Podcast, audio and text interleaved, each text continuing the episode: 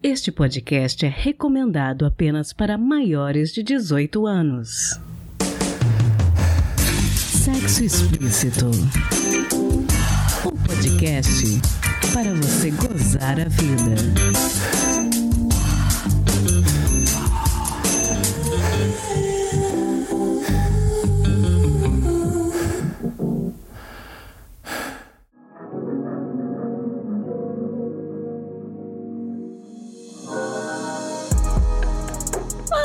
Namoradinhas, tudo bem com vocês?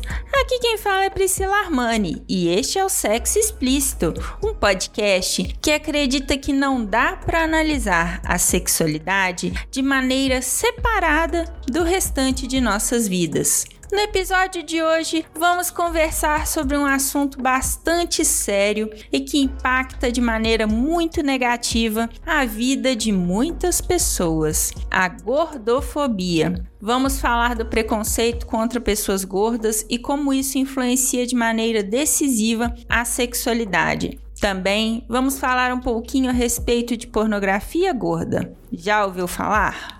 Eu tive a honra de conversar com a filósofa feminista gorda, professora, pesquisadora, mestra e doutora em estudos de cultura contemporânea pela Universidade Federal de Mato Grosso, Malu Jimenez. E esse bate-papo ficou imperdível. Preciso agradecer imensamente a Cláudia Costa do podcast Elas Pesquisam por ter me passado o contato da Malu e ter tornado essa entrevista possível. Ouçam o Elas Pesquisam, podcast de divulgação científica do trabalho de mulheres. Também preciso agradecer a minha querida amiga Helena, uma das maiores fãs da Marilyn Monroe que eu conheço, por ter sugerido esse tema. Muito obrigada, querida.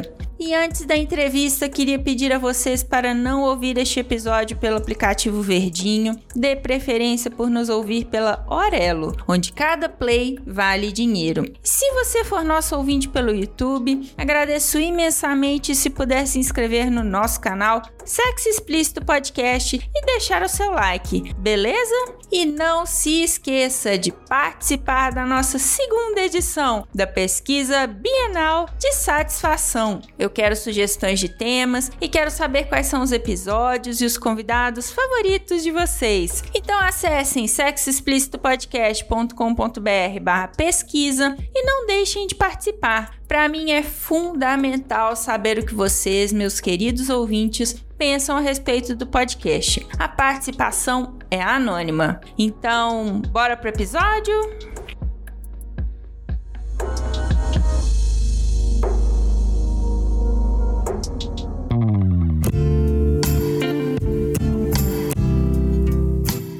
Bom, Malu, para quem estiver ouvindo a gente não te conhecer, diz quem é você, quais são seus pronomes e o que é que você faz. Eu sou Malu Jimenez, é, pode me chamar de ela. Eu sou filósofa, sou feminista, sou uma mulher gorda, fiz filosofia, mestrado e doutorado em estudos de cultura contemporânea Agora eu estou fazendo um pós-doutorado em psicossociologia na UFRJ e venho estudando as corporalidades gordas desde 2014. Então eu sou uma professora, pesquisadora, ativista.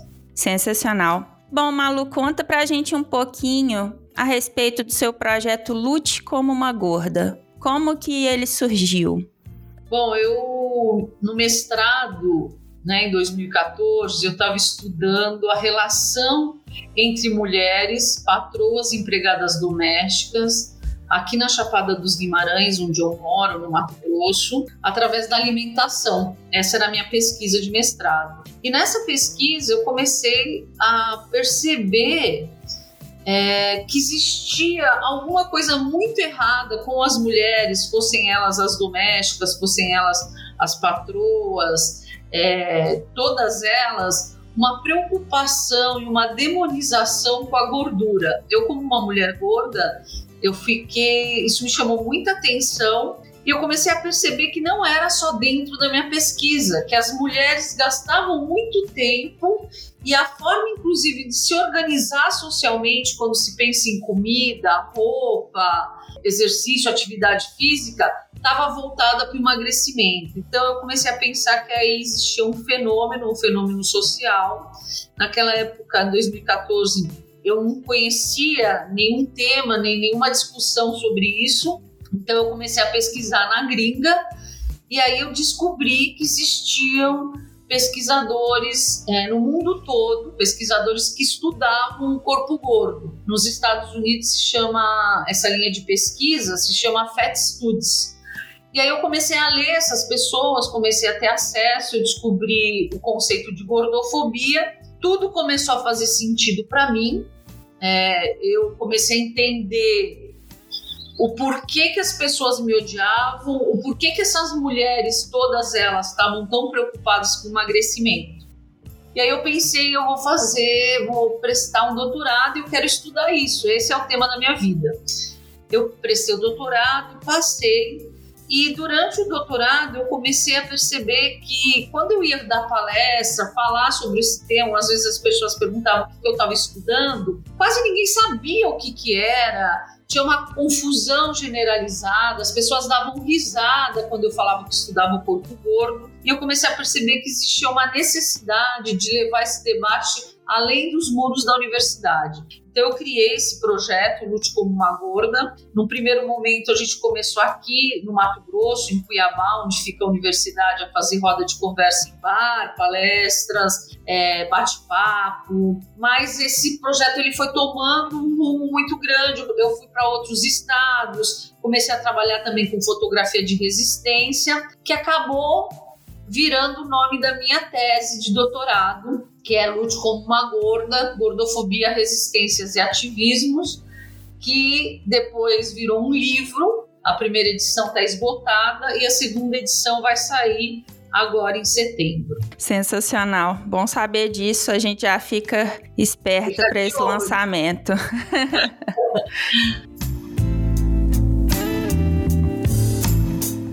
Bom, é, você falou um pouquinho de gordofobia. O senso comum muitas vezes leva as pessoas a achar que gordofobia apenas é uma questão estética e não sistemática, né? Que impacta a vida das pessoas gordas. Você podia falar um pouquinho pra gente sobre isso? Sobre como que a gordofobia impacta a vida das pessoas gordas? Claro, eu acho que é, é importante a gente entender que a gordofobia ela é um estigma estrutural, cultural, institucionalizado. O que, que significa isso?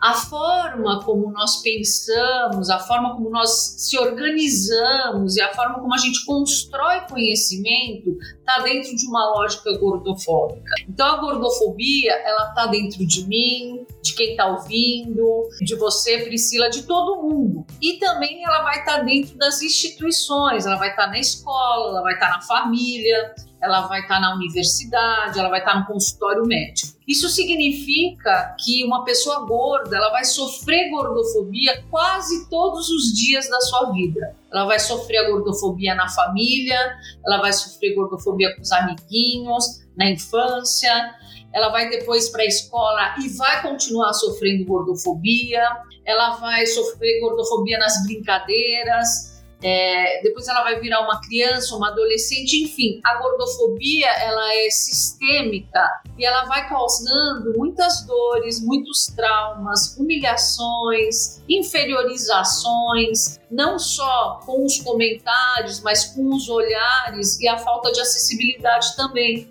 Né? Nós não temos, infelizmente, ainda é, na sociedade um pensamento que existem corpos maiores, então não existem cadeiras para essas pessoas, não existe mesas, não existe uniforme. Imagina uma criança que vai na escola, não tem uniforme do tamanho dela, e aí a mãe precisa fazer numa costureira e a cor nunca é igual, então ela já é diferenciada, né?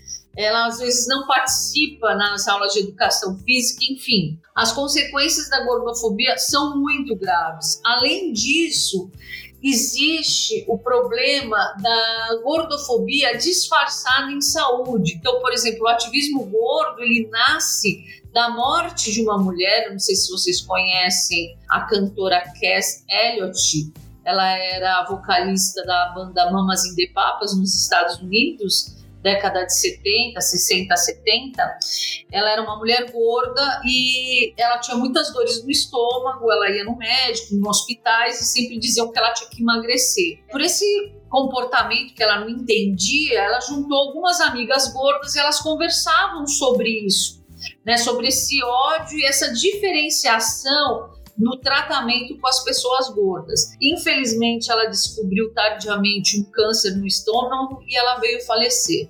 Essas amigas que conversavam sobre isso começaram a se movimentar e criaram o Fat Underground, que hoje é o ativismo gordo. Veja o que aconteceu com a Cass Elliot, acontece sistematicamente com muitas pessoas no mundo. É, nós perdemos o direito, né, direitos básicos, como ser é, sentar numa cadeira confortável, como chegar num hospital e ter uma maca que aguente o nosso peso, aparelhos, ou mesmo a prevenção de uma doença que foi o que aconteceu com a Cass Elliot, né? A gordofobia, ela vem antes do diagnóstico e do tratamento. Essa é uma realidade muito triste. Inclusive, você falando, eu me lembrei de, do depoimento de uma mulher gorda que eu li no Twitter que ela estava grávida. E aí, quando ela chegou para ter o bebê dela, simplesmente não havia maca disponível, não havia leito disponível. E ela estava né, no direito básico dela de ter o bebê dela. E ela passou por essas complicações. E eu lembro que foi um relato que me impactou muito. Estudar as corporalidades gordas é bem difícil, sabe? Porque são muitos depoimentos. Mesmo eu sendo uma mulher gorda, que passei gordofobia a minha vida inteira, e sei o quanto isso é violento, triste. Existem depoimentos assim terríveis, né? E o pior é que se você parar para pensar, a maioria das pessoas consideradas obesas, entre aspas, né, eu não gosto muito dessa palavra, gordas no mundo, são pessoas pretas e periféricas, mulheres pretas e periféricas. Então, imagina a falta de acesso que essas mulheres têm, porque o que aconteceu com a Cass Elliot, que era uma mulher famosa, que tinha uma certa possibilidade né, no pagamento de hospitais e tal, imagina isso na periferia com mulheres pretas. Então, a gordofobia ela também tem rosto, ela também tem um nicho, né, um grupo de pessoas.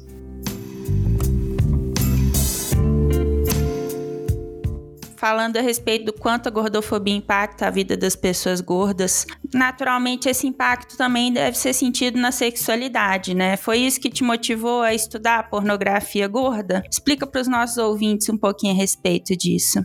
Então, eu não tinha pensado nisso, nem, nem era no, no começo, quando eu tinha planificado a minha tese, não era um capítulo, né? Contudo, eu sempre ouvi muito da fetichização, né? Ouvi, senti e vivenciei, né?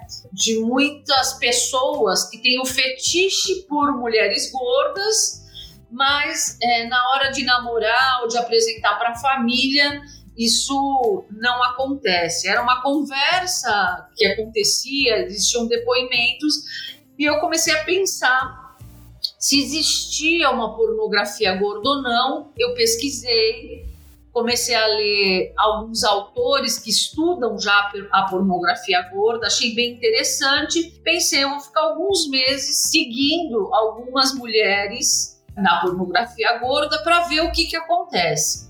E eu me surpreendi, me surpreendi muito, porque a proposta que a pornografia gorda que eu segui, que está lá contemplada na minha tese, é, propunha uma nova sexualidade, uma nova proposta sexual sobre o prazer, é, sobre o desejo, que é sair dessa pornografia violenta, falocêntrica, né? Onde existe o pênis e a vagina. O pênis ele nem existe nessa pornografia gorda que eu segui. Então isso começou a me chamar muita atenção. É, conversei com algumas dessas mulheres que fazem pornografia e elas tinham histórias de empoderamento através da pornografia gorda, que também me surpreendeu. Então eu comecei a ver que existia nessa pornografia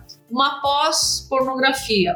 né? Tem até estudos de pós-porno, que é romper com essa sexualidade violenta que existe na nossa sociedade, cis, heteronormativa, né? Propondo aí algo mais feminino, menos falocêntrico, menos violento, e foi mais ou menos isso que eu me deparei. E eu quis então registrar isso como uma nova proposta, porque às vezes a gente fica preso dentro dessa sexualidade cis heteronormativa e os corpos dissidentes, como os meus e das pessoas gordas, a gente não se encaixa nisso, então é muito sofrimento. Quando a gente abre a mente, começa a pensar e entender que a sexualidade também é um dispositivo de poder, que a gente consegue romper e ressignificar isso, é um grande avanço, sabe? E, inclusive, é, eu lendo o seu trabalho, eu fiquei muito impressionada positivamente com essa questão da pornografia de gordura e como ela rompe com o discurso falocêntrico que a gente normalmente vê difundido nos filmes pornôs, né? É, pelo que você está falando, então, e até pelos depoimentos que as moças dão no seu trabalho, essa pornografia, ela empodera as produtoras de conteúdo na vida real, né? Então, todas que eu conversei, né, que eu registrei, elas encontraram através dessa pornografia um lugar no mundo para olhar o seu próprio corpo de uma outra maneira, né? Então, a maioria delas falaram para mim, olha, antes de eu fazer a pornografia, eu sofria muito, né? Eu queria ter outro corpo e a partir do momento que eu comecei a fazer essa pornografia, eu comecei a olhar para o meu corpo com mais carinho, é, comecei a gostar mais do que eu fazia. É, então eu acho que sim, eu acho que é, essas mulheres elas encontraram através da pornografia uma forma de ressignificar o seu lugar no mundo, que não fosse mais de ódio, de tristeza e de violência. Claro que a gordofobia ela não vai acabar por causa disso, né? Com certeza quando essas mulheres elas saem na rua ou vão para outros lugares, elas vão sofrer, elas continuam entrando na cadeira, elas continuam não tendo maca no hospital, enfim. Mas já é uma maneira de, de viver no mundo de uma outra forma, né? Além também de que essa pornografia ela só vem crescendo, né? Eu mostro alguns números e eu venho acompanhando. Esse número de consumo da pornografia gorda é muito grande. Então existe um desejo por esse corpo que não é assumido, né? Isso também é interessante pensar quanto pesquisadora. Existe então um desejo sobre esse corpo, mas é um desejo proibido. Bom, dentro disso que a gente está conversando, a gente pode então considerar o desejo por mulheres gordas como um fetiche, digamos assim? É, depende do que a gente vai entender por um fetiche, né? O fetiche ele não é sobre totalmente negativo, né? Às vezes as pessoas elas pensam o fetiche de uma forma totalmente negativa. Não, ela pode, esse, o fetiche pode também ter um lado positivo. O que faz o fetiche existir é aquilo que eu falei antes, é a construção social do que significa a sexualidade cis heteronormativa. Porque o único corpo possível de se sentir desejo na nossa sociedade neoliberal, capitalista, colonialista é um corpo branco, magro, hétero, cis. Fora disso, é um corpo proibido, é um corpo que não vale a pena, é um corpo que você não pode estar, entendeu? Então eu acho que mais doentio que o fetiche é a forma como a sexualidade é posta na nossa sociedade. Com certeza.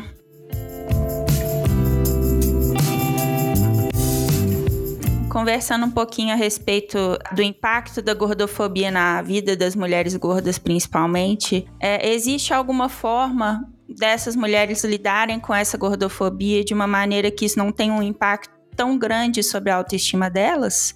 Olha, é muito difícil lidar com a gordofobia, né? Por mais que você faça terapia, é, seja ativista, sempre né, vai ter essa marca e essa dor nos nossos corpos, porque, como eu disse para você, é algo sistêmico que acontece desde muito cedo na nossa vida. Mas, pela minha experiência, comigo mesmo, inclusive, quanto mais eu souber sobre a gordofobia e entender esses mecanismos, né, do porquê ela existe, como ela funciona, é, mais ressignificante vai ser o meu lugar no mundo.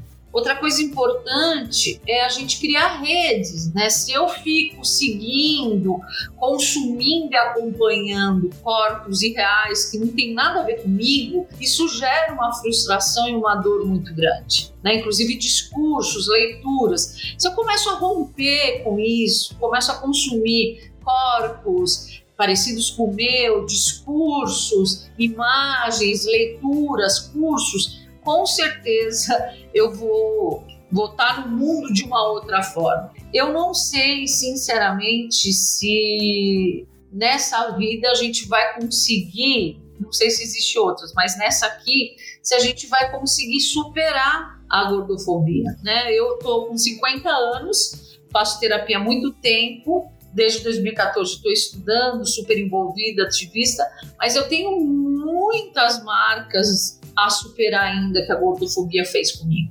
Então, não sei se nessa vida eu vou conseguir superar tudo isso. Mesmo que eu não supere, é, a pergunta que fica é: o que é que eu tenho feito com as dores e as marcas que a sociedade gordofóbica construiu em mim? É uma reflexão muito válida. E o que, que você acha que precisa mudar na nossa sociedade para que as mulheres gordas não sejam desejadas apenas em segredo e sejam também vistas como mulheres sexys e dignas de respeito? Bom, a gente precisa desconstruir toda essa ferramenta de poder que é a sexualidade, né? O que, que significa a sexualidade, o desejo, esse sistema cis heteronormativo, patriarcal, colonial, é, para que a gente comece a entender que existem diversidade de corpos, diversidade de pessoas e é aí que mora o desejo. Então a gente, nós que somos ativistas pesquisadores, nós estamos propondo um mundo diferente desse que a gente vive. Um mundo onde a gente respeite as diferenças, onde a gente esteja aberto à construção de novos mundos, de conhecimento da diversidade, da escuta, né? As pessoas gordas, elas não são escutadas, elas são invisibilizadas. Ninguém escuta as pessoas gordas. Então, é, eu acho que o que a gente precisa é transformar a forma como a nossa sociedade vem construindo é, a hierarquização de corpos, de pessoas dentro desse sistema cis heteronormativo patriarcal. É, eu concordo muito, nossa.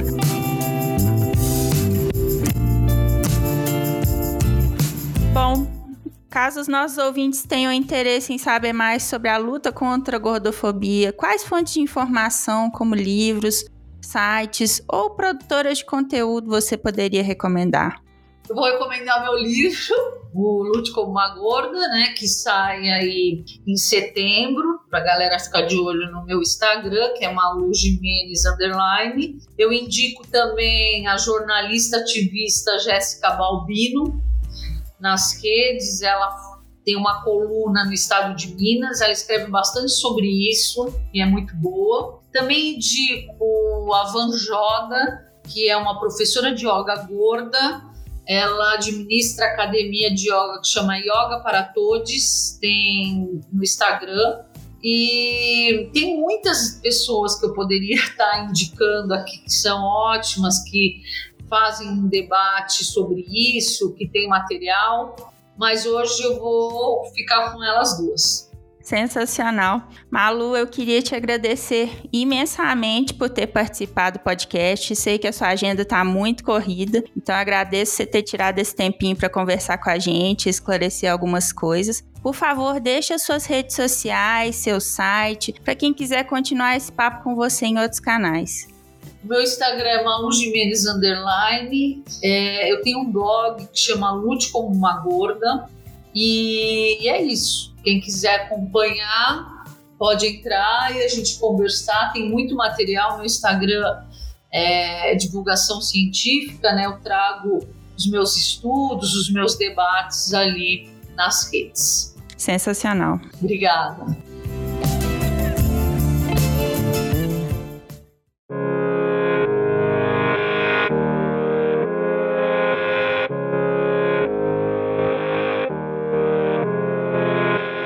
Participe da nossa segunda pesquisa de opinião no podcast Sexo Explícito. Queremos a sua ajuda para melhorar cada vez mais o nosso podcast.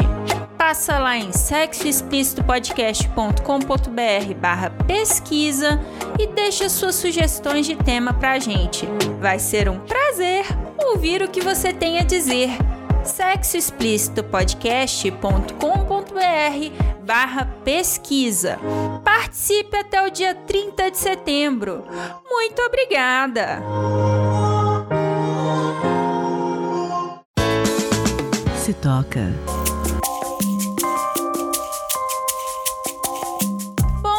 Dica de hoje é de um reality show que estreou na Netflix recentemente e que mistura sexualidade e educação sexual com reforma de casas. Então eu acho que muita gente vai considerar esse reality duplamente prazeroso. Como Criar um Quarto do Sexo é uma série de oito episódios que mostra o trabalho da designer inglesa Melanie Rose. Melanie desenvolve o que a série chama de quartos do sexo que nada mais são do que espaços onde as pessoas podem desenvolver sua intimidade e descobrirem mais a respeito de suas próprias sexualidades, sejam sozinhas, em casais ou acompanhadas por mais pessoas. Ao construir esses espaços, a série aproveita para abordar inúmeros assuntos que vão desde o uso de vibradores e práticas de BDSM até a busca por uma identidade própria após o divórcio e a reconexão entre pessoas que deixaram a rotina interferirem em seus relacionamentos. É uma série bastante abrangente e surpreendente que aborda com muita leveza e de maneira divertida um monte de tabus. Se você der uma chance, você vai se surpreender mesmo fazendo sexo explícito já há quase 4 anos, eu consegui encontrar muitas novidades e aprender coisas que eu desconhecia nesse reality. Então eu recomendo porque vale muito a pena. Como criar um quarto do sexo pode ser aquela série a te incentivar a fazer uma reforma na sua casa ou comprar aquele acessório tão desejado, mas também pode ser uma forma leve de provocar um diálogo com a sua parceria sobre aquele assunto sempre tão difícil de abordar no dia a dia. Então, bora assistir?